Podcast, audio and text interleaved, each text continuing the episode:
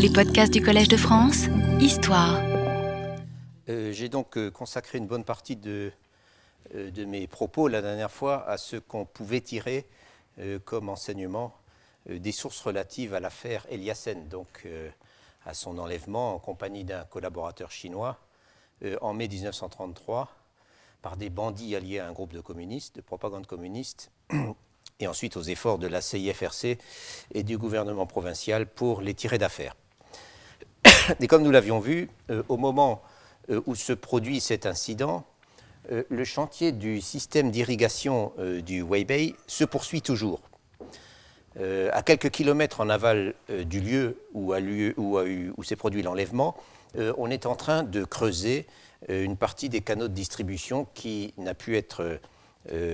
n'avait pu être achevée au moment de l'inauguration du canal principal,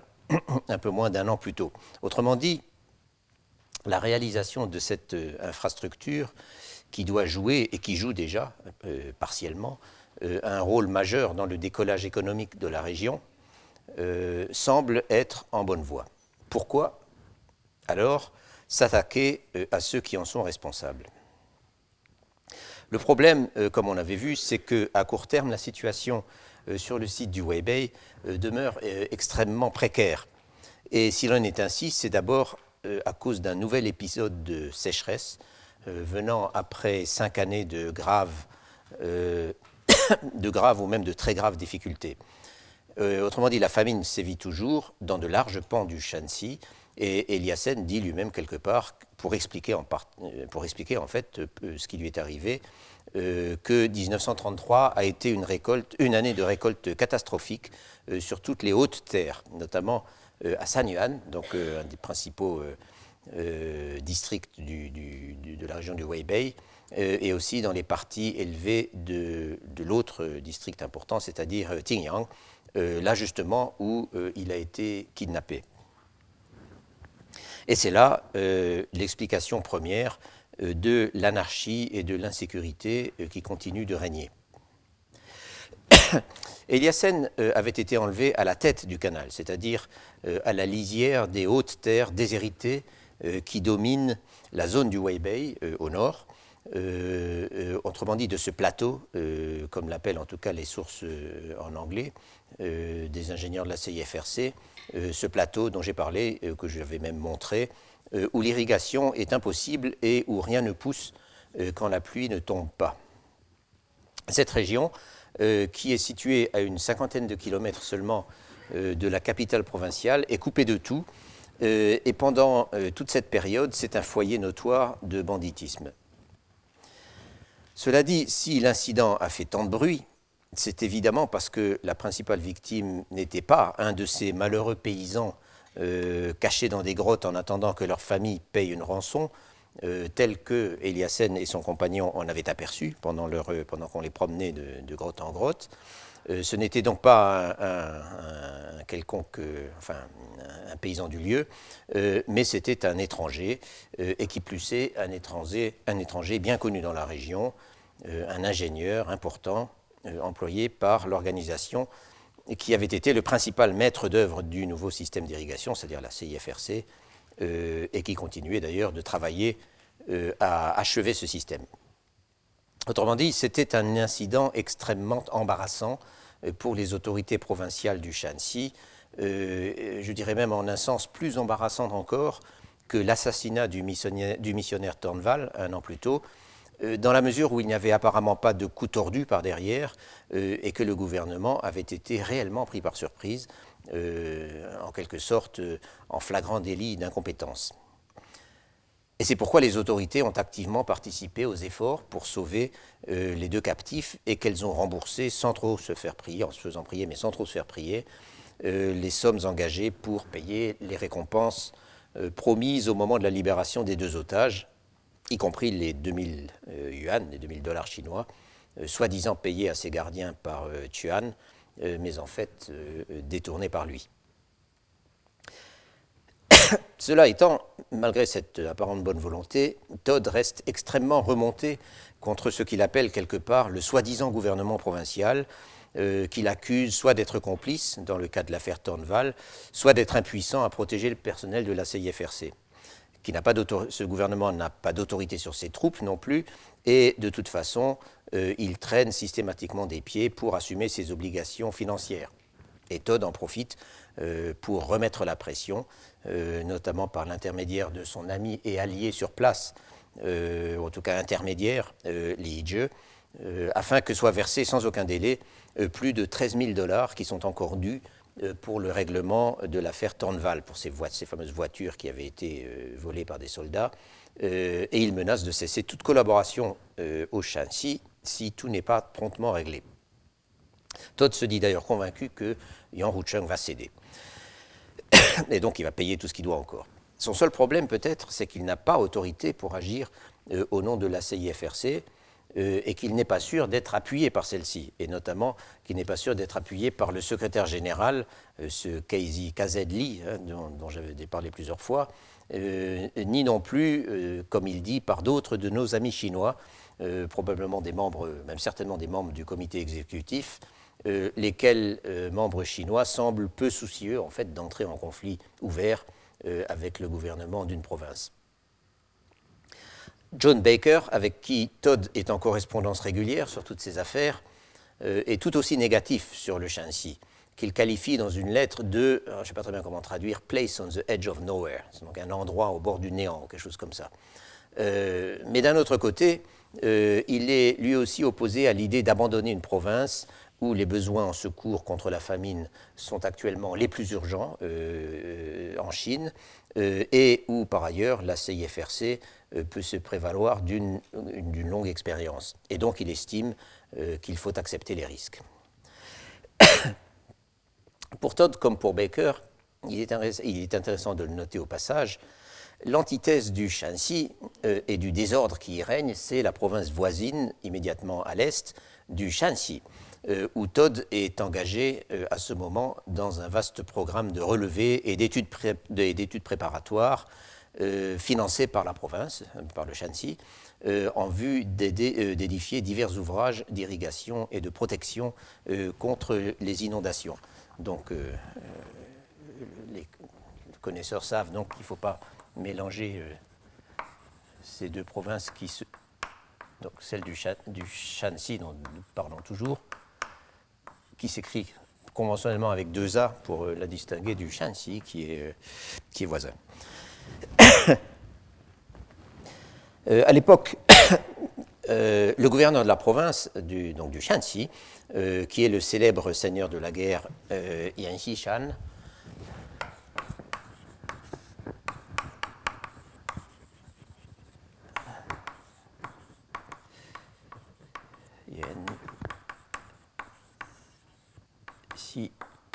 Xishan, Shan,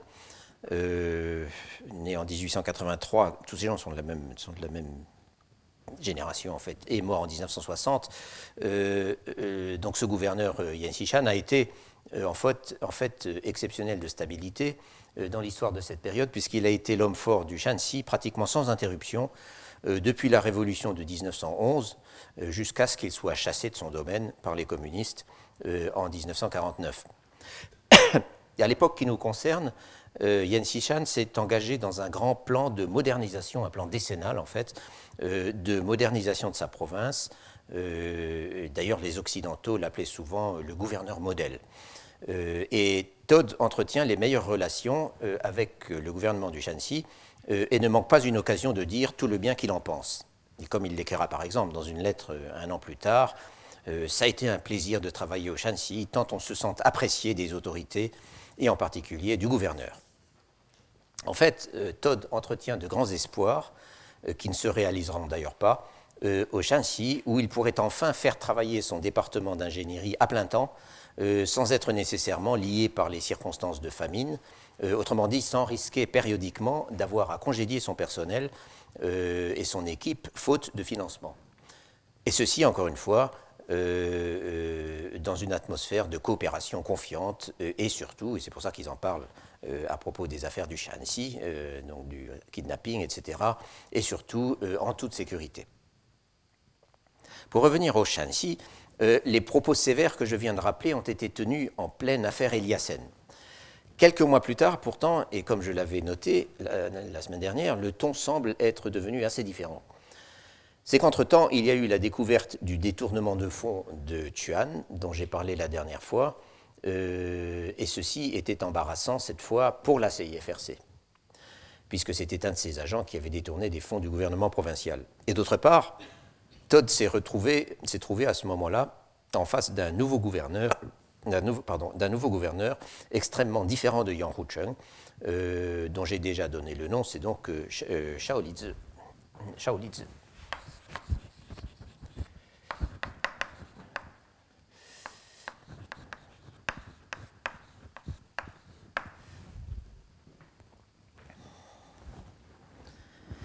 Qui était exactement Shao Lizi À vrai dire, il n'est pas facile de définir en quelques mots euh, ce personnage. Et en fait, même en prenant le temps nécessaire, je ne suis pas sûr qu'on y arriverait, tant il semble avoir eu de multiples facettes et avoir fonctionné, si je puis dire, à plusieurs niveaux. Et les travaux qui le concernent, auxquels j'ai eu accès, ne sont en général pas d'un très grand secours, euh, parce qu'ils proposent des interprétations partisanes, voire agéographiques, euh, donc euh, unidimensionnelles, alors que Shao Lizhe, encore une fois, était non seulement un intellectuel de haute volée, en tout cas un très bon intellectuel, mais aussi quelqu'un de très complexe. Mais enfin, on peut quand même tirer de cette littérature quelques faits, encore que pour ce qui nous intéresse, c'est-à-dire les politiques de développement dans la province du Shanxi, pendant le temps où il y a été gouverneur, euh, encore que pour cela, ça reste malheureusement assez limité. La carrière publique de Shao Lizi, de est assez bien connue. C'était un natif de Shaoxing, au Zhejiang, euh, où il est né donc en, où il est né en 1882. Euh, un an avant euh, Yan Xishan. mais ses débuts ressemblent à ceux de beaucoup de révolutionnaires du Shanxi,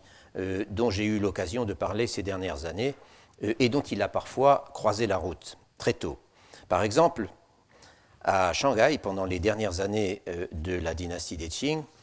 Shao et Yu Youzhen, il y a longtemps que je n'ai pas parlé de Yu Youzhen, mais je vous écris juste son nom pour le rappeler, euh, Shao euh, et, et, Yu font paraître ensemble divers périodiques euh, d'opposition, des périodiques révolutionnaires. J'ai souvent eu donc l'occasion de parler de Yu Yuzhen, qui était le patriarche de la révolution sunyatsenienne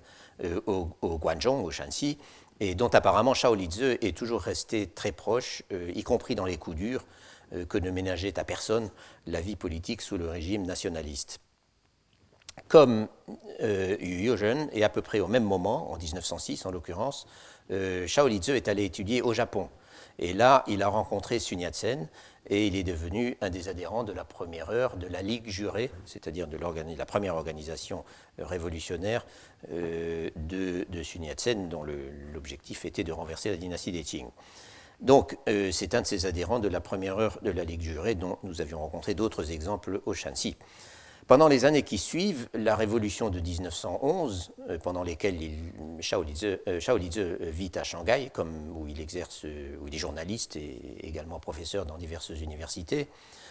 pendant ces années, donc, d'après 1911, il reste un disciple inconditionnel de Sun Yat-sen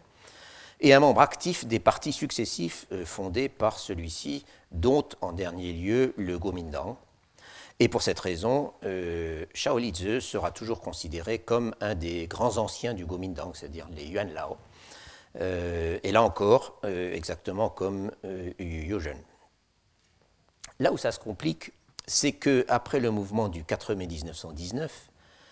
Shao Lizi a été gagné aux idées marxistes qui commençaient à circuler parmi un certain nombre d'intellectuels et euh, qu'il semble bien avoir été un membre actif du groupe qui a préparé la fondation du Parti communiste chinois, laquelle, comme chacun sait, euh, a eu lieu euh, au cours d'une réunion d'une quinzaine de personnes à Shanghai en 1921. Et Shao Lizi appartient apparemment au Parti communiste entre 1921 et 1926, mais cela ne l'empêche pas de rester en même temps un membre éminent du Kuomintang. Et j'ajouterai que d'autres hiérarques du Parti nationaliste ont, suivi un parcours assez similaire. Commencé euh, au Parti communiste, resté double appartenance pendant un certain temps, et ensuite tourné vers le Kuomintang et parfois euh, vers l'extrême droite. La double appartenance, d'ailleurs, n'avait rien d'impossible à cette époque, euh, et elle a même été, si l'on peut dire, légalisée euh, à partir de la création du premier front uni entre les deux partis euh, en 1923, ou fin 1922, je ne sais plus. Shaolitze aurait volontairement quitté le Parti communiste, rendu sa carte en quelque sorte en 1926 à la demande de Chiang Kai-shek, avant d'aller représenter le Kuomintang comme parti ami comme parti associé, disons, compagnon de route, euh, au 7e congrès du Comintern à Moscou. Euh, et donc c'est à la demande de Chiang Kai-shek que pour être représentant de plein droit du Kuomintang, il renonce à son adhésion formelle au Parti communiste. En tout cas, c'est en sa qualité, encore une fois, de grand ancien du Kuomintang, que Shaolitze a été pendant de longues années, et jusqu'en 1949 en fait, un proche conseiller de Chiang Kai-shek, euh, et qu'il a occupé de nombreuses charges dans les hautes sphères de l'État nationaliste, euh, et en particulier, comme nous l'avons vu, comme gouverneur euh, d'une province. Son premier poste, c'est en 1925 qu'il l'occupe après qu'il a dû quitter Shanghai pour éviter d'être arrêté à cause de ses publications révolutionnaires. Il se rend à Canton, où les deux partis, donc les, nationalistes et les communistes, sont en pleine idylle, d'une certaine manière, sous la houlette des conseillers soviétiques. Et, là, il devient chef du secrétariat de l'Académie militaire de la Wampu,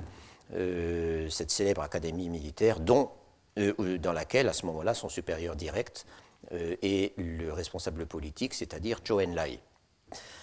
Puis Chiang Kai-shek, qui était lui alors le directeur de l'Académie militaire, Chiang Kai-shek le prend comme secrétaire au moment du départ de l'expédition au nord, la PEIFA, hein, donc le, la l'expédition qui a finalement réuni, réunifié d'une certaine manière la Chine, qui quitte Canton vers le nord euh, en 1926. Quand Shaolitze rentre de Moscou, euh, après y avoir passé environ un an, donc on est maintenant en 1927, la rupture entre Chiang Kai-shek et les communistes, qui s'est soldée, comme tout le monde sait, par une répression sanglante, euh, c'est le fameux coup de Shanghai, de mai 1927, je crois, est consommé. Pourtant, Shaolizeux accepte assez vite, mais semble-t-il sous certaines conditions, de reprendre du service avec Chiang euh, Kai-shek, euh, dont il va donc devenir un conseiller très influent. Or, il se trouve qu'une récente biographie de Mao Zedong, une biographie épaisse et à prétention académique, dont les auteurs sont Zhong Zhang et John Hallyday, c'est un livre qui a été traduit en français d'ailleurs, il n'y a pas très longtemps, la dite Zhong Zhang étant également euh, auteur d'un livre qui s'appelle Wild Lilies, euh, qui a eu un succès énorme, où elle raconte euh, l'histoire de trois générations de femmes. Donc il se trouve que dans cette biographie de Mao Zedong, dont la publication a, soulevé pas mal de vagues, les auteurs affirment qu'en réalité, pendant tout ce temps passé au service de Chiang Kai-shek,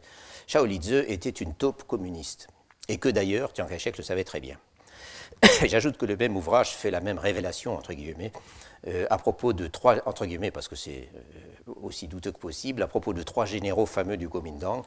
et prétend même que c'est pour cela, euh, en tant que communistes cachés, qu'ils ont volontairement conduit leurs troupes à la défaite en 1949. Ces affirmations, je dirais plus encore que le portrait systématiquement négatif de Mao, qui est représenté dans cet ouvrage comme une sorte d'incarnation du mal, ces affirmations ont soulevé toutes sortes de controverses. Et d'abord, de la part des familles et des anciens compagnons d'armes des généraux en question, qui vivent toujours à Taïwan, euh, à tel point que l'éditeur taïwanais qui avait acheté les droits de l'édition chinoise du livre euh, a finalement renoncé à la faire paraître. Cela étant, et sans avoir à se lancer dans des théories du complot euh, impossibles à prouver et en fait assez invraisemblables, euh, tout ce qu'on peut dire dans le cas de Shaolitze, c'est que s'il est peu probable qu'il ait été un membre secret du Parti communiste pendant ses 25 ans de bons et loyaux services euh, envers Chiang Kai-shek, il n'en était pas moins connu comme un nationaliste de gauche, familier de la littérature marxiste et qui ne s'en cachait pas, et ouvertement favorable à l'alliance avec les communistes euh, pour combattre le Japon. Et c'est un fait surtout qu'il semble avoir beaucoup fréquenté les communistes, euh, auxquels il s'est finalement rallié en 1949, euh, alors qu'il faisait précisément partie de la délégation nationaliste essayant de négocier un ultime armistice. Après cela, il occupera divers postes dans les institutions de la République populaire jusqu'à sa mort en 1967, euh, mais en tant que compagnon de route, euh, il y a un, minuscule parti, euh, un Gomindang en fait, un Gomindang compagnon de route qui existe à Pékin. C'était, je crois, son parti, mais non pas en tant que membre du Parti communiste, ce qui aurait été plus logique si effectivement il avait été un communiste secret pendant toutes ces années. Et on a surtout parlé de lui en 1957, je le cite au passage, lorsqu'il s'est fait publiquement l'avocat du contrôle des naissances en Chine, euh, alors que Mao insistait au contraire sur une politique résolument nataliste, euh, avec les conséquences que, euh, que l'on sait.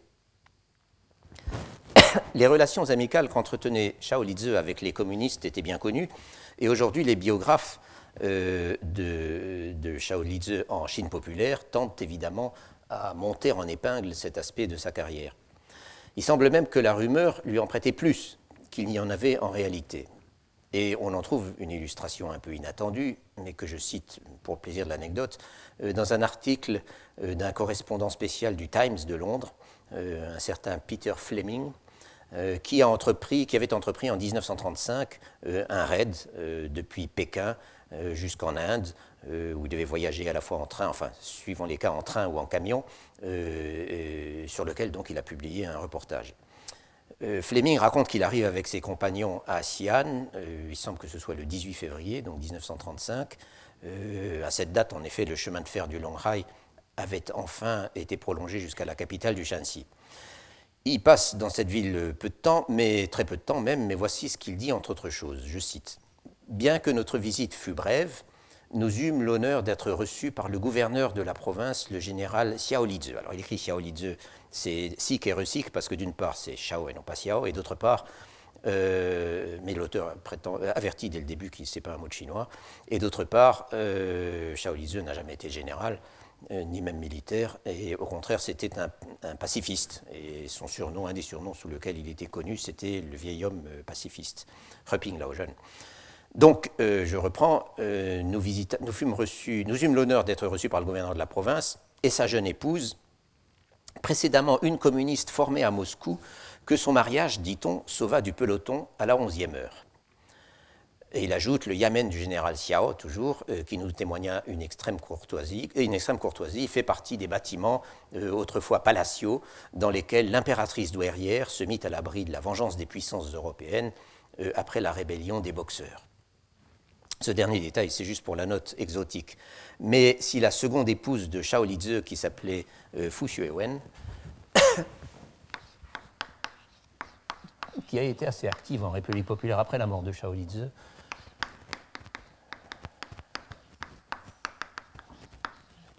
Fu Xuewen, si euh, donc euh, Fu Xuewen était effectivement allé en 1925 étudier à l'université Sun Yat-sen à Moscou, c'est-à-dire dans cette institution euh, qui a été créée à ce moment-là, patronnée par le Comintern et où on formait les futurs révolutionnaires chinois, où elle s'est retrouvée d'ailleurs dans la même promotion que beaucoup d'autres, euh, parfois très connus, tels que Deng Xiaoping, tels que le fils de Chiang Kai-shek, donc le futur président de Taïwan, Chiang Ting-go, et également le fils de Shao Lizhe. Euh, donc si l'épouse de ce dernier était effectivement, euh, avait effectivement étudié euh, dans cette institution du Comintern. En revanche, dont elle est revenue en 1927, comme tous les autres, en revanche, absolument rien n'indique dans tout ce que j'ai pu voir sur elle qu'elle ait eu des activités souterraines à son retour. Et en tout cas, rien n'indique que Shao Lizhe ait dû la sauver du peloton en l'épousant. Mais apparemment, c'était le genre de choses que l'on colportait autour de lui, en tout cas parmi les étrangers de Xi'an, euh, que Fleming avait fréquenté pendant son court passage, puisqu'il descend chez les missionnaires, bien sûr. Mais ce qu'on note aussi dans cette euh, anecdote, et c'est au moins un contraste avec euh, Yang Hucheng, le prédécesseur de Shao Lizhe, dans le poste, ce qu'on note, c'est l'empressement de Shao Lizhe à rencontrer tous les étrangers de passage. J'en ai trouvé d'autres exemples, outre celui de Todd, qui, comme nous l'avons vu, avait été personnellement mandé par Shao Lizhe au moment des discussions d'octobre 1933 autour de l'affaire Tuan. Ainsi, le fidèle compagnon de voyage de Todd en 1932, le doyen Johnson, que nous avons déjà plusieurs fois rencontré, raconte leur entrevue avec Shao Lizhe alors que ce dernier était encore gouverneur du Gansu, donc la province plus à l'ouest, euh, un poste qu'il a occupé quelques mois avant d'être muté à Xi'an. Lors de leur périple euh, en camion de 1932 au Shanxi et au Gansu, auquel j'avais fait allusion, les deux hommes sont en effet conviés à un banquet à Lanzhou euh, par le gouverneur et, précise Johnson, ancien secrétaire du président chinois, c'est-à-dire de Chiang Kai-shek. Un banquet au cours duquel euh, celui-ci leur expose les innombrables problèmes qu'il doit affronter pour développer cette région déshéritée entre toutes et éloignée de tout. Euh, mais que l'on peut désormais atteindre en avion. Euh, note au passage Johnson. Une région où l'armée locale absorbe 95% des revenus fiscaux, euh, où le niveau d'éducation est catastrophique et où, dit Johnson, les jeunes cadres idéalistes frais et moulus de Nankin subissent un choc considérable lorsqu'ils essaient d'appliquer leurs idéaux dans le lointain Ouest. Rien ne peut être fait sans l'aide du gouvernement central, et celle-ci, à ce moment, est inexistante. Todd, euh, au moment de ce voyage, puisqu'il était également reçu par euh, Shaolin Todd proposait, de, si bien que lorsqu'il l'a vu à, Xi'an au moment de l'affaire Tuan, contrairement à ce que j'avais dit la dernière fois, ce n'était pas une première entrevue, mais il l'avait déjà rencontré. Todd proposait de lancer des travaux d'infrastructure au Gansu avec l'aide de la CIFRC, et c'était certainement une bonne raison, euh, une raison suffisante pour que le gouverneur tienne à le recevoir en même temps que son compagnon Johnson. De même qu'il était normal euh, qu'il reçoive un peu plus tard un reporter du Times de passage à Xi'an, un journaliste. Tel n'est pas le cas, en revanche, d'un autre visiteur que Shaolitze acceptera de rencontrer un peu plus tard, euh, à Xi'an cette fois. Il vient même le voir dans son hôtel. Et je veux parler ici euh, du célèbre sinologue tchèque Jaroslav, Jaroslav alors attendez, il faut l'écrire avec un. Ah, en graphie. Euh, oui, c'est ça.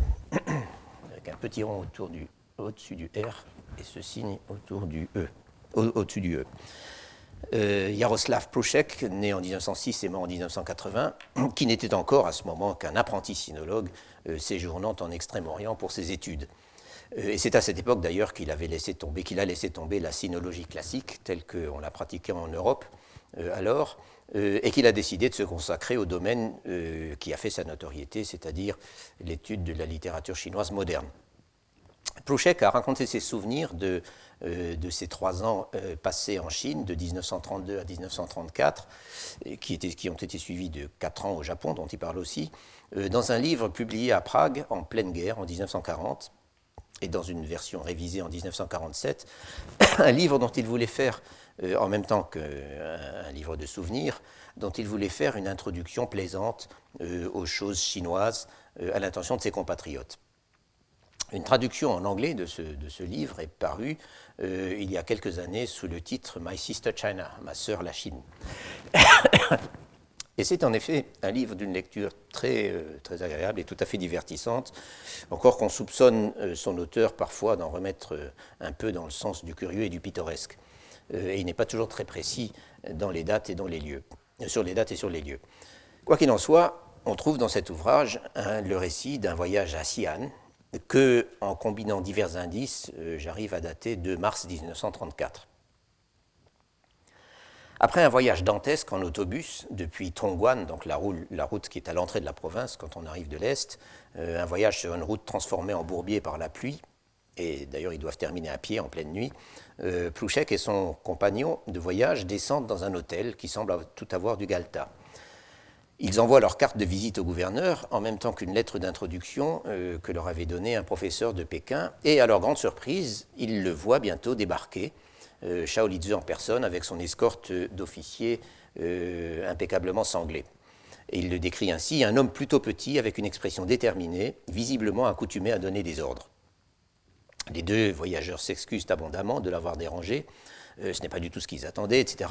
Mais Shaolitze les interrompt. Euh, et là, le plus simple, c'est encore de citer le passage, euh, qui n'est pas très long. Je cite donc. Shaolitze agite la main. Ne vous excusez pas, je voulais venir vous voir. Et il commence à poser des questions, m'interrogeant sur mon domaine d'études et mon ami sur son travail à l'université. Ces questions sont précises et pénétrantes, révélant une solide connaissance de la situation. Il continue en nous interrogeant sur l'Europe, sur les conditions dans notre pays et ailleurs, et sur les écoles. Lui aussi est fondamentalement un intellectuel, ce n'est ni un militaire, ni un politicien de profession. Puis, il continue en parlant de sa tâche ici au Shanxi. Quel travail épuisant ça a été d'insuffler un nouvel esprit aux gens, de les réveiller du découragement ou les a plongés l'usage de l'opium. Oui, même les enfants fument ici. Et c'est impossible de faire face à d'une telle masse de population euh, simplement avec des mesures énergiques. Il est nécessaire de les éduquer. Alors, nous ouvrons des cliniques, nous allons dans les écoles pour expliquer aux enfants aussi bien qu'aux adultes les effets dévastateurs de l'opium. Euh, mais tout cela, c'est un engagement à long terme. Au-delà de ce problème, c'est toujours euh, qui parle, au-delà de ce problème, il faut encore combattre des vagues périodiques de famine. Euh, vous avez entendu parler de la famine récente dans la région, la population a été décimée. Seule la rénovation de l'ancien réseau d'irrigation, qui était tombé à l'abandon sous les Mandchous, a pu communiquer l'espoir d'une amélioration durable. La restauration du canal Tinghui, grâce à des secours américains, euh, Plouchek en avait en effet entendu parler. Il avait lu un article dans un journal et il savait qu'elle devait apporter la sécurité euh, à des dizaines de milliers de gens. Mais ce n'était pas grand-chose, ajoute-t-il, quand on pensait à tout ce qui restait à faire en Chine. Si je cite tout cela, c'est que ces quelques vignettes, et je reviendrai sur d'autres aperçus intéressants que nous donnent leurs auteurs au détour de leur récit, c'est que ces quelques vignettes nous font entrevoir euh, Shaolizeux sous un jour, disons, plus immédiat que ce qu'en disent les sources chinoises, lesquelles n'arrivent pour ainsi dire jamais à s'exprimer autrement que par formule. À moins qu'elles ne tombent dans l'histoire romancée, avec invention de dialogues et descriptions imaginées, euh, tout aussi pleines de formules d'ailleurs, ce qui est le cas de la seule biographie complète de Shaolizeux sur laquelle pour le moment euh, j'ai pu mettre la main, qui est essentiellement une agiographie avec quelques renseignements utiles, mais aussi avec quelques erreurs grossières. Si je me suis un peu attardé sur Shao Lizhe, qui a été donc gouverneur du Shanxi depuis le milieu de 1933 euh, jusqu'à la fin de 1936, il a été une victime collatérale du, coup de Xi'an, euh, c'est qu'il a indubitablement contribué à ce que j'appelle la sortie du sous-développement euh, dans la province. De même d'ailleurs, dans un style quelque peu différent que son prédécesseur Yang Hucheng. Yang Hucheng n'était pas un intellectuel, c'était un soldat et un ancien bandit, mais apparemment, il avait beaucoup d'intellectuels progressistes dans son entourage, et il avait un, grand respect pour eux, et il savait les faire travailler. Et bien qu'il ait perdu son poste au profit de Shaolitze, euh, il semble que les deux hommes aient entretenu les meilleures relations euh, pendant les années suivantes, pendant lesquelles donc euh, Yang Hucheng était toujours sur place, mais comme, comme commandant en chef des forces militaires. En tout cas, tout indique que aussi bien Yang Hucheng que Shao Lizhe se sont personnellement et fortement engagés pour promouvoir des politiques de développement et que, en particulier, ils avaient une conscience aiguë et certainement viscérale du côté de Yang Hucheng, étant donné ses origines, une conscience aiguë de ce qui restait le problème à la base de tout, euh, à savoir euh, l'arriération et la misère rurale. La différence, sans doute, c'est que c'est que Shaolizhe, qui était sans aucun doute beaucoup plus sophistiqué que Yang, euh, qui en outre était mieux connecté politiquement, euh, a été capable, disons, d'en accomplir nettement plus. Mais s'il a pu en accomplir plus, c'est aussi, et peut-être surtout, parce qu'il bénéficiait d'une meilleure conjoncture, au moins d'une moins mauvaise conjoncture, aussi bien au niveau national que sur place. Une meilleure conjoncture climatique déjà,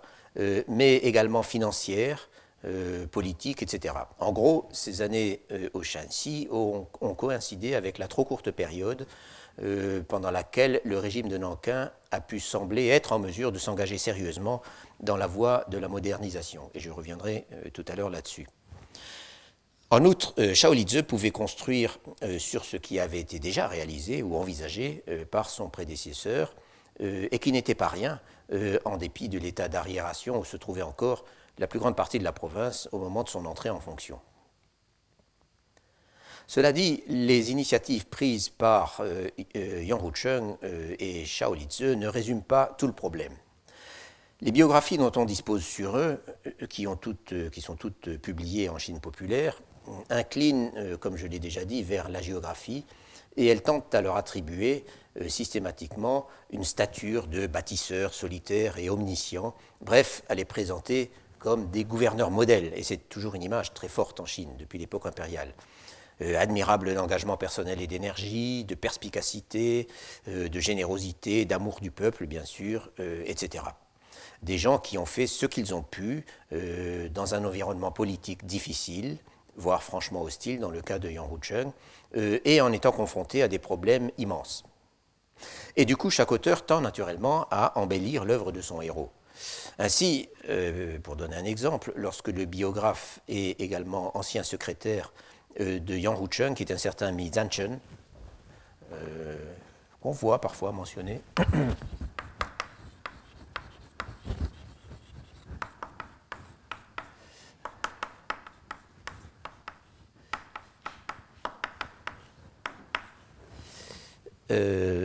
lorsque donc Mi Zanchen conclut son chapitre euh, consacré à ces questions en disant que les trois années pendant lesquelles Yang Hucheng a gouverné le Shanxi auront été les plus stables et les plus riches euh, en développement économique et culturel depuis le début de la République, c'est peut-être vrai, mais si c'est vrai, c'est vrai comparativement, car d'une part, on revenait de loin, et d'autre part, ces trois années n'ont pas toujours été euh, très stables, bien au contraire, et au milieu de 1933, euh, nous l'avons déjà bien vu, euh, la région était encore dans un état de terrible euh, arriération. Et plus grave, la biographie de Shao Lize, cette fois, à laquelle j'ai eu accès, enfin celle à laquelle j'ai eu accès, n'hésite pas à affirmer que le système d'irrigation du Weibei a été conçu et réalisé sous son autorité après une conversation avec Li Zhe, alors que bien sûr ce système, nous le savons maintenant bien, avait été inauguré, sinon complètement terminé, un an avant euh, l'entrée en fonction de Shaolitze. Donc il faut naviguer au milieu de toute cette littérature souvent très approximative ou au minimum biaisée euh, et dont les assertions ne sont pas toujours faciles à vérifier euh, ou même à contredire. Cela dit, plusieurs auteurs donnent à voir que, dès son arrivée au Shanxi, Shaolitze a voulu en premier lieu, comme vraiment une vraie priorité, prendre en main le problème du développement rural ou peut-être vaudrait-il mieux dire à ce stade le problème de la sortie de la misère. Et ce n'est pas seulement dans son agéographie qu'on le dit, euh, il y a des sources apparemment plus sérieuses. Par exemple, euh, Zhang Yuanshan, donc ce secrétaire général euh, de la CIFRC dont j'ai parlé assez longuement,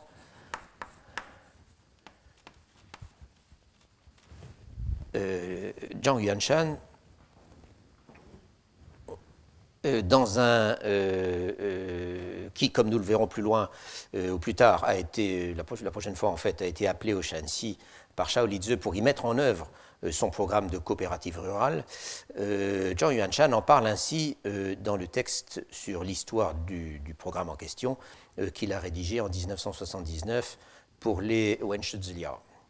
Je cite La région du Guangzhou, sur les rives de la Wei et de la Qing, est peu fertile et sa population est pauvre. Ça, ce sont des formules en quatre caractères euh, euh, qu'on trouve partout en chinois.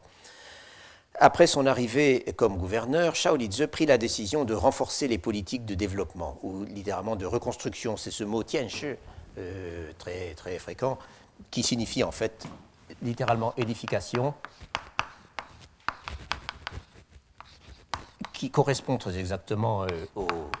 à la notion de développement et qui est en général traduit, euh, quand on parle du bureau de reconstruction, etc., par justement reconstruction, euh, même s'il s'agit euh, parfois de construction tout court. Donc, Shaolise prit la décision de renforcer les politiques de développement ou de reconstruction afin de résoudre le problème des conditions de vie du peuple, Mincheng. Donc, dans tout ça, il aligne vraiment des, formules toutes faites, mais en voulant dire quelque chose. Avec le soutien et la coopération de Li Yizhe et d'autres, le gouvernement provincial s'était concerté à maintes reprises avec la CIFRC euh, et avait établi des relations de travail entre celle-ci et le Shanxi. La commission avait alors envoyé au Shanxi des ingénieurs pour restaurer l'irrigation dans le Guangzhou. Très rapidement, la remise en état du canal Tinghui conduisit à la réalisation d'une série de chantiers hydrauliques dans le Guangzhou, ce qui eut un impact non négligeable sur l'agriculture de la région. Au même moment, le travail de la CIFRC dans le domaine des coopératives attira l'attention de Shao, euh, qui prit la décision de m'inviter à venir à Xi'an pour prendre des dispositions dans ce domaine. Ce passage de Zhang Yuanshan, je le remarque au passage, pose un petit problème d'interprétation. en effet, le mouvement du texte et la syntaxe semblent bien impliquer que la coopération de la CIFRC avec le Shanxi dans le domaine de l'irrigation a été une conséquence de la décision de Shaolitze euh, de prendre les choses en main après son entrée en fonction comme gouverneur. Et que, en même temps, euh, il a décidé de faire appel à la CIFRC, c'est-à-dire en l'occurrence à Zhang Yuanshan, pour introduire le mouvement des coopératives euh, dans la province. En tout cas, il me semble que c'est ainsi qu'un lecteur chinois le comprendrait spontanément. Or, comme nous le savons bien, et j'en ai suffisamment parlé, la coopération entre le Shanxi et la CIFRC date de bien plus tôt. Elle a commencé en fait en 1922. Euh, et le canal Tinghui a été inauguré, je l'ai dit déjà tout à l'heure, un an avant que Shao Lizi ne soit nommé gouverneur de la province. Et comme il m'est difficile de croire que Zhang Yuanshan, même à la fin de sa vie, euh, se soit embrouillé dans la chronologie de ces événements auxquels il avait été intimement mêlé en tant que secrétaire général de la CIFRC, j'ai fait le choix de mettre la mention des travaux d'irrigation en question au plus que parfait. Euh, le gouvernement du Shanxi s'était concerté avec la, CIFRC, etc., et non pas se concerta avec.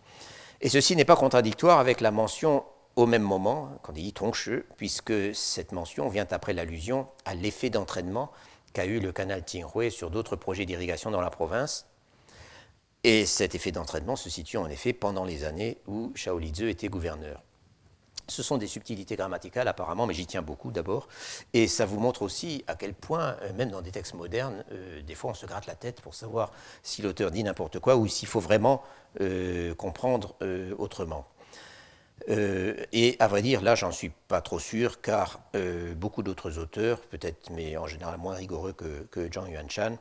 font le même genre de confusion chronologique, surtout à la fin de leur vie. mais encore une fois,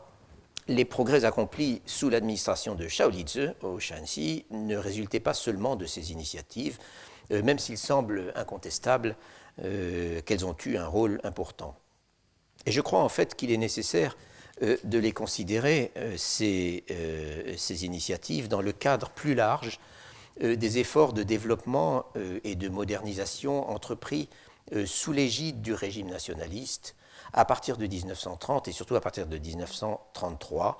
euh, de façon beaucoup plus systématique euh, et beaucoup plus organisée que ça n'avait été le cas avant. Ce n'est pas que euh, les projets avaient manqué dès le départ et qu'il n'y avait pas eu, dès l'installation du régime, nationaliste à Nankin en 1928, à un moment donc où la Chine semblait enfin réunifiée et où la page des seigneurs de la guerre semblait tourner, euh, qu'il n'y ait pas eu une dynamique de réforme et de reconstruction forte euh, et basée sur une authentique vision, qui, une vision qui, dans le discours au moins, euh, se donnait pour celle de Sun Yat-sen, donc le, père de la patrie, décédé depuis trois ans à ce moment-là, ou deux ans, et dont l'inspiration était bien sûr le nationalisme, c'est-à-dire la volonté de redonner à la Chine son indépendance, son unité et sa puissance. Mais donc là je parle du début du régime en 1928, mais toutes sortes d'obstacles s'étaient très vite dressés, ou si l'on préfère, euh, les réalités étaient très vite revenues au premier plan, à commencer par les velléités d'indépendance d'un bon nombre d'anciens gouverneurs militaires et autres seigneurs de la guerre, théoriquement ralliés au nouveau régime, euh, qui les avaient soit battus, soit achetés, euh, mais en fait totalement hostiles à la tutelle de Nankin et de Chiang Kai-shek. D'où de nouvelles guerres et de nouvelles intrigues, euh, comme nous l'avions vu en particulier euh, à propos de Feng Yuxiang et du nord-ouest, et donc du Shanxi. le nord-ouest qui ne rentre véritablement dans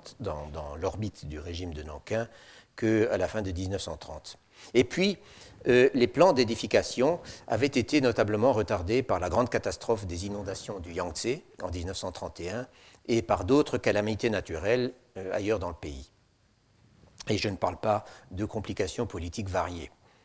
Mais après cela, il y a une sorte d'ouverture ou de dynamisme retrouvé euh, dont le Shanxi a bénéficié dans une certaine mesure. Tout ceci, au niveau en tout cas des effets concrets, est resté limité, remarquez-le. Tout particulièrement euh, en ce qui concerne l'agriculture, car l'agriculture n'a jamais été vraiment une priorité pour les gens au pouvoir à Nankin. Yang Hucheng, aussi bien que Shao se trouvaient, eux, directement confrontés à un terrain où il n'y avait, pour ainsi dire, que cela, où l'industrialisation restait une perspective lointaine, euh, même si certains, comme Li Jie, y pensaient déjà, euh, alors que, au contraire, la crise profonde dans laquelle se débattait le monde rural était une réalité quotidienne, euh, jusqu'aux portes de Xi'an, en fait. Par contraste, dans la vision des responsables des bureaux techniques du gouvernement, à la Commission économique nationale, donc la NEC, dont j'ai déjà parlé plusieurs fois et dont je vais reparler, euh, tout de suite, euh, qui avait été fondée en 1931, mais qui n'a réellement commencé à opérer qu'en 1933. Donc, dans la vision des responsables de l'ANEC, ou alors des responsables des bureaux du ministère de l'Industrie, donc le Cheyebou, euh, tout comme dans celle de leur patron, tout comme dans la vision de leur patron politique, dont le plus influent à ce moment était le ministre des Finances, donc le fameux Tivisson, que j'ai aussi déjà mentionné, c'est-à-dire Song Wen.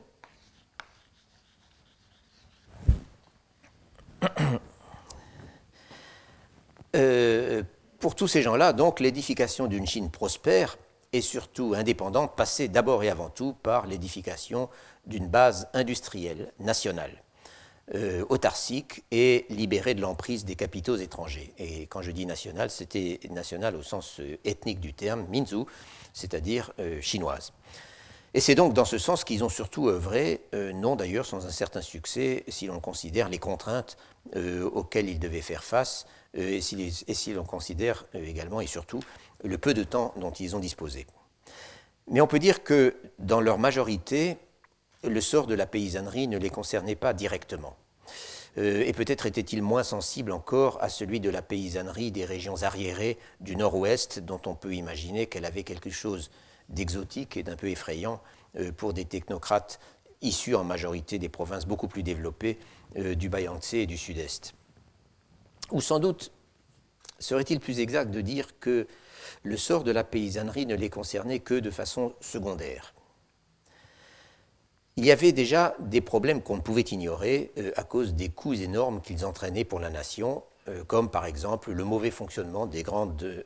infrastructures de sécurité hydraulique euh, qui euh, causaient régulièrement des catastrophes. D'où principalement euh, le grand programme d'aménagement de la rivière Huai, auquel j'avais fait allusion, qui avait été initié en 1929, mais qui a été placé sous l'administration de l'ANEC, donc en 1933. Encore que l'essentiel de la réalisation euh, effective euh, et non pas de la planification ait été prise en charge indépendamment de l'ANEC par les autorités de la province du Jiangsu euh, et avec des, options techniques qui n'étaient pas toujours approuvées par les ingénieurs la, de la Commission économique nationale. Donc, euh, euh, il y avait ces, problèmes de sécurité, de grandes infrastructures de sécurité, euh, et puis il y avait toutes les politiques dans lesquelles le monde rural était envisagé comme support de la croissance industrielle. Suivant les termes de, David Pitts, l'auteur d'une étude sur le programme de la Roi, dont dont, à laquelle je crois avoir fait déjà allusion, Suivant ces termes, donc il parle beaucoup évidemment de l'ANEC, euh, l'objectif de celle-ci était de, je cite, promouvoir la croissance industrielle moderne en améliorant la production agricole et la commercialisation de ses produits. Et il ajoute qu'il s'agissait en même temps de développer un marché national pour les produits industriels modernes, chinois c'est-à-dire, euh, en améliorant les revenus du secteur rural. Et je citerai ici un exemple important de cette approche des problèmes agraires euh, en rapport étroit avec la question de l'édification d'une industrie nationale euh, indépendante. Euh, et c'est un exemple qui intéresse particulièrement le Shanxi, c'est celui du coton. Le coton, bien sûr, est à la fois une filière agricole pour la production de la matière première et pour celle des filets qui, qui intéressent l'artisanat rural, et une filière industrielle pour les. Et qui plus est, le coton est un secteur de première importance en Chine, puisque la Chine est à la fois grosse productrice de coton, euh, enfin de, coton brut, euh, et grosse productrice de textiles. Euh, la culture du coton et le filage et le tissage à la ferme avait pris une extension considérable dans une grande partie de la Chine depuis la fin des Ming, donc en fait depuis le XVIe siècle, aussi bien au nord qu'au sud, plutôt qu'au sud et qu'ensuite au nord. Et pendant les derniers siècles de l'Empire, il existait au Tiangnan, et en particulier dans la région autour de, Shanghai, euh, une quasi-industrie, c'est-à-dire euh, une manufacture urbaine et spécialisée, euh, produisant des cotonnades qui étaient commercialisées dans tout l'Empire et qui étaient exportées à l'étranger. Et depuis la fin du XIXe siècle avait commencé de s'édifier une industrie moderne, c'est-à-dire mécanisée, du tissage, et ce, secteur textile était en fait la plus grosse industrie en Chine euh, à l'époque républicaine. Comme l'a montré euh, Margherita Zanassi, euh, Margherita avec un H, dans un ouvrage récent consacré aux politiques de, de modernisation économique pendant la décennie de Nankin, c'est-à-dire la période 1927-1937, euh, comme elle l'a montré, le problème à ce moment était qu'une partie euh, euh, importante et croissante de cette industrie était contrôlée par des capitaux étrangers et notamment japonais. Et que par ailleurs, pour des raisons à la fois financières, politiques et surtout techniques, la production nationale domestique de, textiles était très fortement concurrencée par les produits importés, donc sur le marché chinois, là encore, ces produits importés étant surtout japonais. Précisément, le premier grand programme de la NEC, euh, agissant à travers euh, un comité de contrôle du coton, donc le CCC dans l'ouvrage de Zanassi, un comité de contrôle du coton créé à cet effet en 1933, euh, avait été, ce premier programme a été de renationaliser en quelque sorte, ou re-siniser, pourrais-je dire, l'industrie du coton en Chine et de la rendre suffisamment compétitive pour résister à la concurrence japonaise. Et pour cela,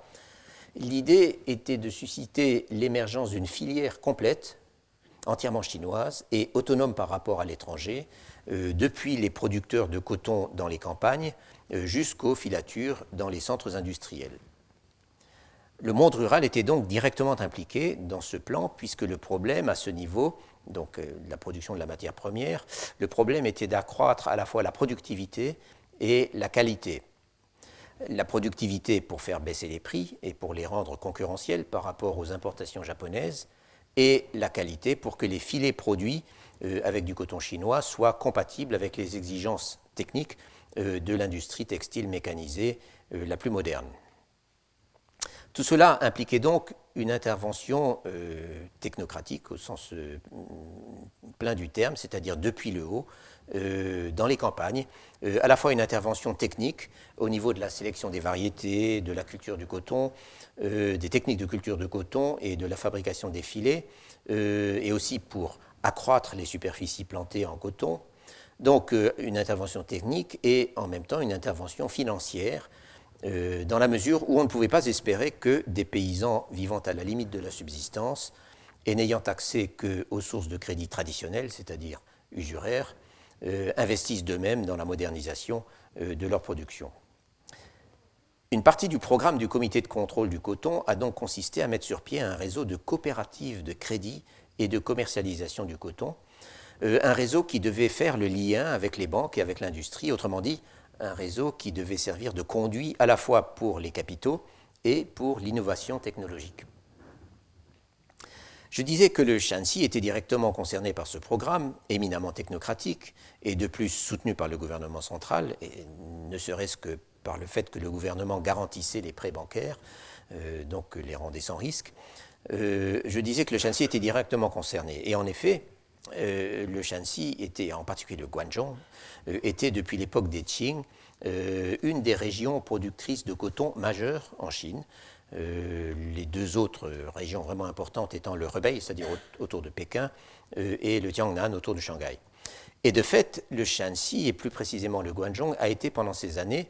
qui coïncident donc avec le règne de Shao Lizi comme gouverneur, ces années du programme de la Commission du coton, euh, a été une sorte de région pilote pour son programme, concernant en particulier la mise en place des coopératives rurales. Je reviendrai là-dessus lorsque je parlerai du programme de coopérative conduit par la CIFRC au Shanxi, à l'instigation, comme nous l'avons vu, de Shaolizhe. Mais il faut aussi ajouter que le comité du coton s'est intéressé à l'irrigation au Shanxi, dans la mesure où l'extension de l'irrigation devait favoriser l'expansion de la culture du coton et en augmenter surtout de façon considérable les rendements. Il y a quelques considérations là-dessus, donc l'irrigation, le coton et le Shanxi, euh, dans l'ouvrage de Margherita Zanassi, mais à vrai dire, ces considérations sont un peu confuses euh, et seraient à vérifier. Elle parle en particulier d'un projet d'irrigation dont elle ne précise ni l'allocation ni le nom, euh, que le comité voulait financer en sollicitant des prêts bancaires qui devaient être garantis par une surtaxe sur les terres irriguées, et d'après elle, en refusant d'imposer une taxe de plus euh, aux paysans, même avec un espoir de retour conséquent, euh, une fois que l'irrigation fonctionnerait, euh, et en exigeant que le financement soit assuré par le gouvernement central, Shaolitze aurait de facto fait capoter ce projet. Les banques sont découragées d'investir puisqu'ils refusent que, son gouvernement provincial garantisse les prêts et il n'obtient aucune subvention du gouvernement central. Et de façon intéressante peut-être, Zanassi met cela sur le compte d'une attitude qu'elle appelle anti-business euh, de la part de Shaolitze, euh, en quoi, et là je commence à avoir des doutes, en quoi il serait d'après elle euh, représentatif de la faction de Chiang Kai-shek au sein du, mouvement nationaliste, laquelle faction, enfin Chiang Kai-shek et ses, proches partisans, laquelle faction considérait en effet avec une certaine méfiance les entreprises beaucoup plus technocratiques de Song euh, le patron de la NEC et, beau-frère de Tian Kachek. Je ne sais pas, euh, bien que ça n'ait rien à voir, je ne sais à vrai dire pas ce qu'il faut en penser, mais l'image que donne euh, Margarita Zanassi de la situation politique au Shanxi à ce moment me semble un peu simpliste. Et en fait, la NEC, qui avait déjà été sollicitée par Yang Hucheng,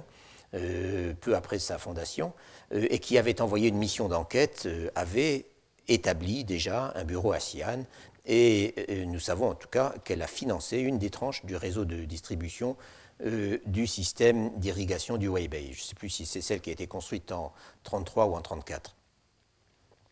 Cela étant, et avant de revenir au problème du Shanxi, euh, il y aurait encore pas mal de choses à dire sur les programmes de la commission économique nationale destinés à améliorer les performances de l'agriculture chinoise. Ces programmes reflètent ce qu'on pourrait appeler un ethos scientifique ou une attitude scientifique tout à fait caractéristique de la période, euh, dans la mesure où ils s'appuyaient massivement sur la recherche, la recherche agronomique, géologique, euh, hydrologique, etc. Euh, plusieurs instituts importants ont été créés à ce moment ou renforcés, des comités de toutes sortes ont été euh, mises en place, d'innombrables enquêtes ont été diligentées, des enquêtes de terrain, euh, et on relève dans les bibliographies une quantité assez remarquable, je dois dire, de publications spécialisées et de rapports, et qui sont le plus souvent de très bonne qualité, autant que je puisse en juger euh, par ce qui m'est passé entre les mains. Mais le problème est précisément là. Toute cette activité, tout cet investissement dans un type de modernisation fondée sur une recherche sérieuse et de niveau pourrait-on dire, international, euh, produisait beaucoup de papiers, énormément de statistiques. Euh, ils donnaient lieu à force colloques et force rapports, mais leur impact sur les conditions de vie et de production dans le monde rural euh, réel est resté faible, ou alors limité à quelques projets pilotes très limités. Peut-être y aurait-il eu à terme une réelle diffusion de ces efforts dans l'économie réelle et une modernisation effective de l'économie rurale. Si le temps avait été laissé, s'il n'y avait pas eu la guerre, euh, et si les obstacles apportés par le bureaucratisme et le factionnalisme tellement caractéristiques du régime nationaliste euh, avaient pu être progressivement surmontés. Sans doute, en fait, en aurait-il aurait été ainsi. Euh, en tout cas, c'est, autant que je sache, l'opinion de la plupart des historiens de la décennie de Nankin. Enfin, il faut rappeler que les efforts de la, NEC étaient soutenus par la Société des Nations, dont la Chine était un membre particulièrement actif euh, et avec qui elle entretenait, et avec laquelle elle entretenait des rapports étroits, et en particulier, euh, ces efforts de la NEC étaient soutenus par les experts euh, de la Société des Nations envoyés à la demande du gouvernement chinois. J'ai évoqué, j'ai eu l'occasion d'évoquer précédemment à propos du, du programme d'ingénierie civile de la CIFRC, euh, la méfiance du gouvernement nationaliste envers les experts, étrangers euh, à partir de 1930 environ, et son désir ou son objectif à moyen terme de les remplacer progressivement par des experts, et en l'occurrence par des ingénieurs chinois. Euh, ce qui explique en partie les ennuis de Todd et aussi la dissolution de facto, en tout cas sous la forme qu'il préconisait, euh, la dissolution de son département d'ingénierie en 1935, 34 ou 35. Or, Or, précisément, les experts de la, de la, SDN étaient ceux dont les nationalistes acceptaient et même sollicitaient la présence en Chine, euh, car le principe même de l'aide accordée par la Société des Nations était d'éviter que la Chine tombe sous la coupe d'un quelconque pays étranger, euh, risquant de travailler pour ses intérêts nationaux et de vouloir profiter de la faiblesse de la Chine. Ces envois d'experts euh, par Genève euh, ont commencé en 1929 avec, une mission du chef du département sanitaire de la Société des Nations, euh, quelqu'un d'assez connu, le docteur Rajman. Je ne sais pas exactement comment il faut prononcer son nom.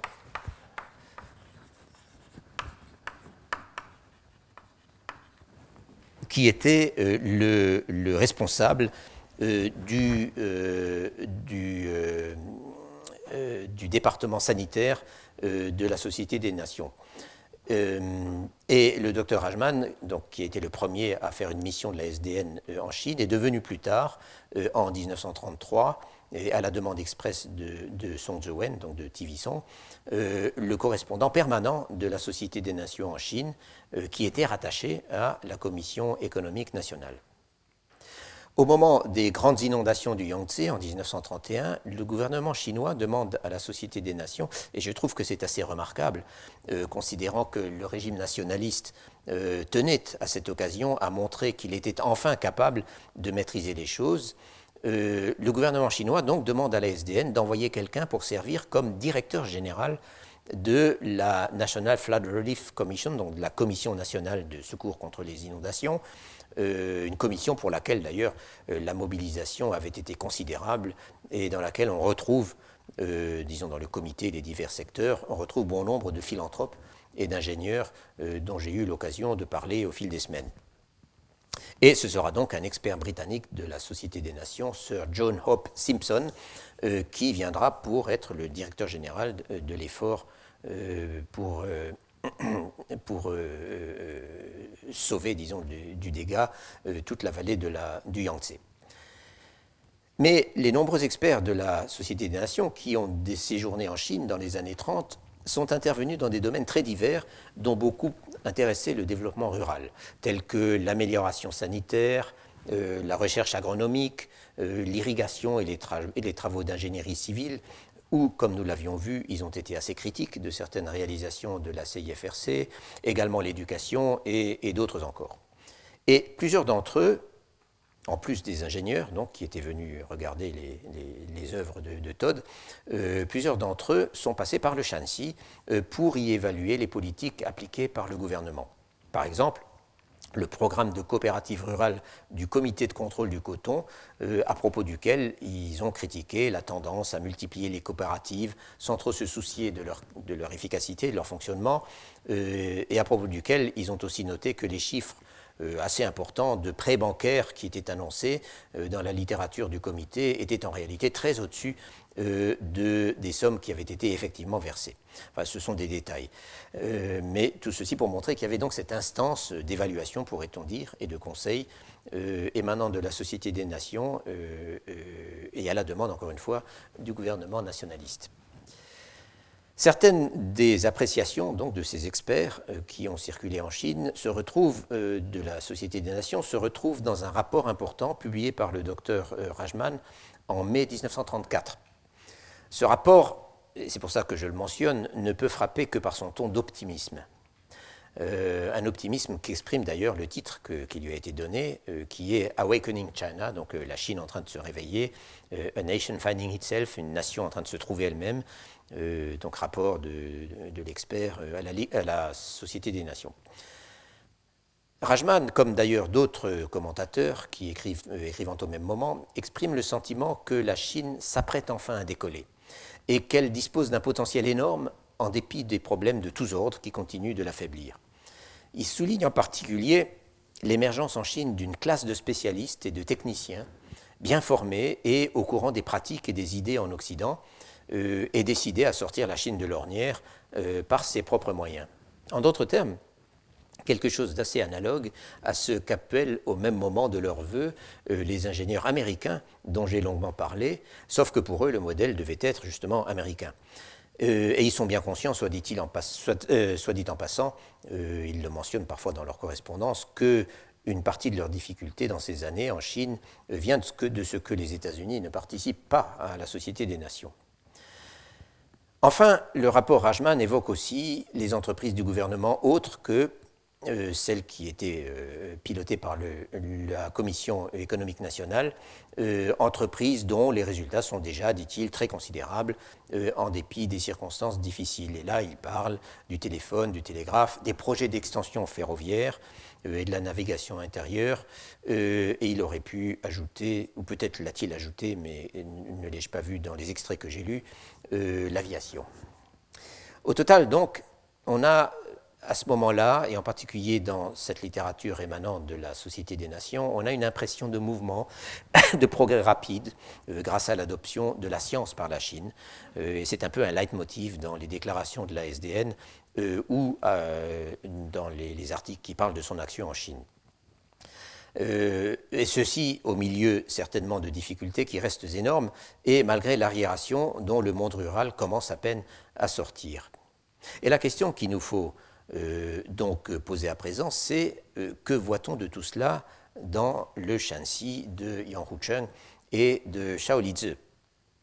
Et je terminerai la prochaine fois mon exposé euh, en revenant sur le sujet qui était au départ de toute cette série, enfin depuis quatre ans déjà. Je veux dire l'irrigation, euh, ou plus précisément l'agriculture irriguée. Et nous verrons qu'il euh, y a là, au niveau des fondamentaux, et tout à fait indépendamment des politiques nationales ou internationales de développement dont je viens de parler, qu'il y a là une vraie mutation. Et une mutation qu'on peut certainement dire scientifique, au moins entre guillemets, euh, mais pas seulement, euh, et qui a eu des effets à long terme. Cette transformation, euh, peu visible à l'œil nu, et qu'il faut aller chercher dans des documents un peu difficiles d'accès, n'a pas été inspirée par les experts de la, de NEC ou de la Société des Nations, elle a été inspirée par ce que j'appellerais des technocrates locaux, dont le principal et le plus connu est évidemment Li Yizhe. Mais s'il s'est agi, d'une transformation dans la gestion de l'irrigation euh, élaborée localement, euh, cette transformation n'en procédait pas moins du même esprit que les politiques d'amélioration de la productivité imaginées à l'échelon national dont j'ai parlé tout à l'heure, c'est-à-dire du désir d'approcher les problèmes de façon scientifique. Et après tout, euh, Li Jie était un ingénieur de stature nationale, il avait été formé en Allemagne et il était familier des milieux gravitant autour de l'ANEC où on recherchait d'ailleurs euh, sa collaboration, avec laquelle il a euh, collaboré plus d'une fois. Mais ce que je ferai aussi, avant de parler de cela, c'est de donner quelques indications générales, euh, un peu impressionnistes peut-être, sur ce qu'on pourrait peut-être appeler les signes extérieurs de la modernisation dans la région du Guangzhou pendant cette même période. Je veux dire sur un certain nombre de changements et de nouveautés qui sont apparus en termes d'infrastructures et de services et même de cadres de vie euh, je parlerai du chemin de fer, je parlerai des routes, je parlerai même de la ville de Xi'an, euh, et j'en montrerai des, images. Euh, autrement, dit, autrement dit, les signes et aussi les moyens, encore éparpillés et limités à ce moment, certes, les signes et les moyens d'un changement dans l'approche des fondamentaux de l'économie rurale. Car de la même façon que ce qui se passe dans ce que j'appelle notre région doit être envisagé dans le contexte plus large des transformations de la Chine républicaine pendant la décennie de Nankin, comme je viens de le faire, euh, ou de l'esquisser. De même,